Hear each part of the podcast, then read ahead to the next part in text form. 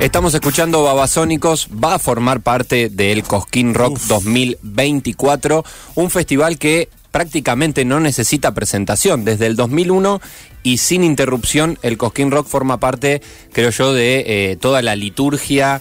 eh, es una tradición, es un montón de cosas y nosotros nos vamos a dar un lujo ahora porque vamos a poder hablar con el, eh, nombre y el hombre detrás del Cosquín Rock, nada menos que José Palazzo, por primera vez charlando con nosotros con Falso Vivo. José, ¿cómo estás? Te saludan Gabo y Gaby. ¿Cómo andás? ¿Cómo va?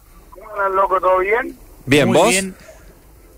Bien, acá en Córdoba, trabajando mucho, preparándonos para una edición histórica del Cosquín, que va a tener muchísima variedad musical, pero, pero también muchísima variedad en cuanto a escenarios, servicios y actividades, así que estamos felices, atentos y, y ocupados.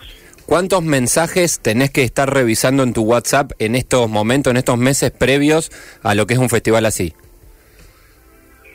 Y la realidad es que muchos me quedan sin responder hasta que no me vuelvan a escribir porque se va llenando todo de azulcito el celular. Me imagino, me imagino lo que debe Es ser. terrible, es terrible y, y encima, viste que por ahí, cuando uno va arreglando cosas y lo deriva a otras personas, las otras personas tienen dudas y te vuelven a reenviar el tema. Claro. Entonces, imagínate que tenemos 150 artistas tocando durante tres días.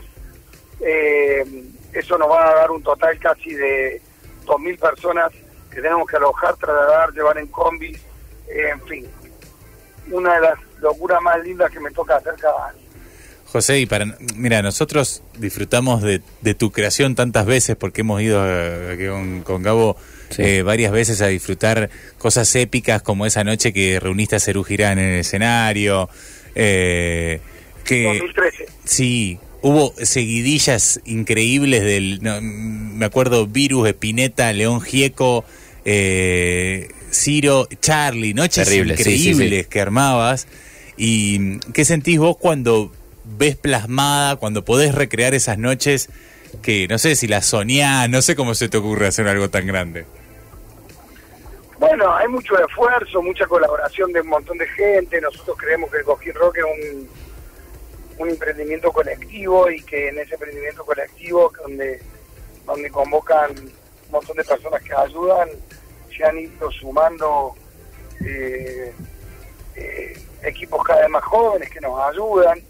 Yo recuerdo noches muy maravillosas, pero también sé que, que en este cojín nosotros le estamos dando a la gente que de cada estilo musical alegría muy importante, porque un día, por ejemplo, tenemos a Cruzando el Charco, Pastilla del Abuelo, Ciro, Slash, Pelotas, Molotov, otro día tenemos a Sky divididos tocando juntos en un escenario con Cruzando el Charco, con Herba, con, con Caras Extrañas, pero también tenemos otros escenarios completamente disruptivos, como Miranda, Lali, Banda Los Chinos, eh, Tiago, la música electrónica, para la gente que le gusta la música electrónica, Sí.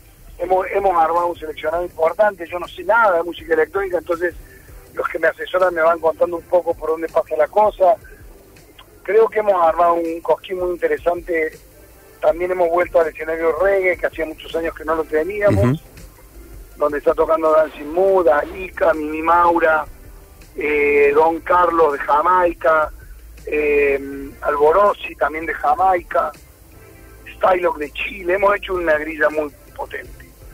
José, el Cosquín arrancó, nosotros queríamos charlar un poquito de eso, desde 2001, inicios en la Plaza Próspero Molina, obviamente eso fue implosionando, se fue volviendo cada vez más grande. En Santa María de Punilla, desde 2011, eh, ¿sentís que ya está, que esté, se encontró el lugar perfecto para el Cosquín?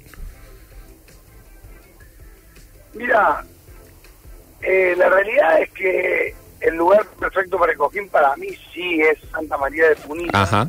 Pero también hay, hay una realidad que es que en algún momento nosotros vamos a, a tener que seguir creciendo.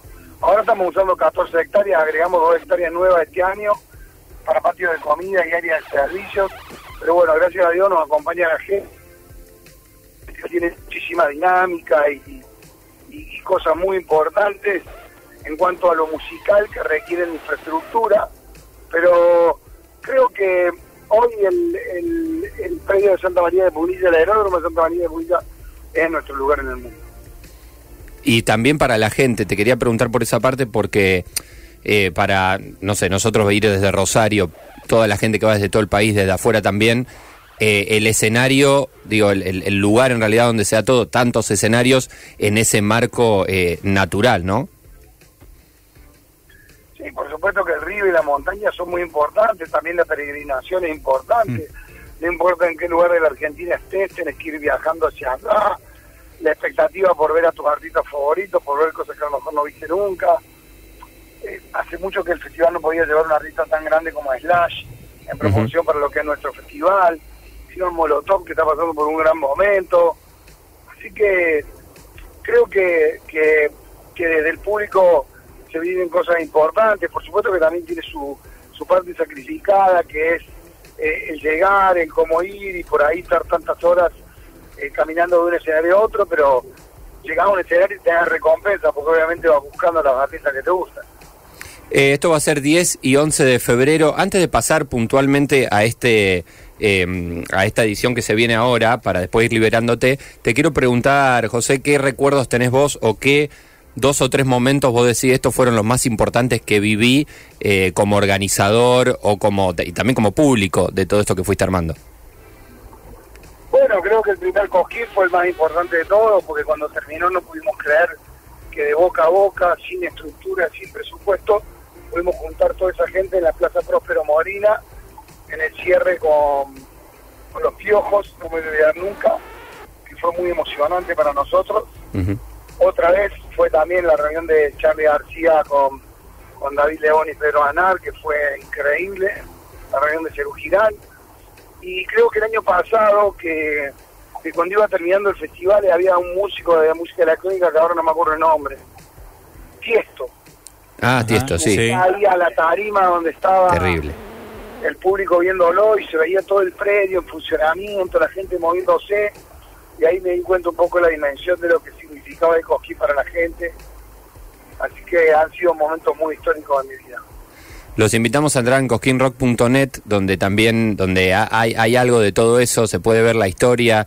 Eh, hay un podcast, el Cosquín 360, eh, el podcast de Cosquín Rock y alguno, algo de esa data. También, obviamente, el tema entradas eh, para, para este festival. Eh, José, nos pre... sí. No vamos a mover el precio de las entradas hasta después de Navidad, a pesar de la inflación. Bien. Así que le digo a los muchachos que hoy es como comprar dólares. Claro. Es, eh, es, una, es una inversión. Sí, Hay que sí, invertir sí. ahí. Que, que todos los que han tomado la decisión de ir eh, eh, es un buen regalo de Navidad, un buen regalo para hacerse uno mismo. Eh, lamentablemente esto desde ayer nos han cambiado un poco las reglas de juego y creo que, que ya venía una inflación golpeándonos fuerte, así que bueno, solo le digo que no vamos a tocar el precio de la entrada de Cosquín por los próximos 15 días, así que Bien. recomiendo meterle pata. Es una apuesta fuerte. José, vos estás en tantas producciones, tu vínculo con artistas de primerísimo nivel de nuestra historia. Un oyente nos dice que cuentes algo de la experiencia de la renga en Ushuaia. Mira, el, yo, yo tengo una relación con la renga y produzco casi todos los shows de la renga, pero justo ese show yo tenía a Don Osvaldo en Morón, así que no pude ir. Ay, no pudiste ir a Ushuaia. No fui, no fui de Ushuaia porque justo ese fin de semana tenía a Don Osvaldo en Morón yo tengo un arreglo con la renga que produzco todos sus shows, pero que cuando, cuando coincide con Don Osvaldo, Mirá, eh, lamentablemente Mirá, no, no, claro. no lo puedo hacer. qué grande, qué grande. Eh, también leí declaraciones tuyas respecto de, de Charlie. No sé si vos tenés contacto con él. Tengo una muy buena relación de Charlie de amistad, ahora hace un montón que no lo veo.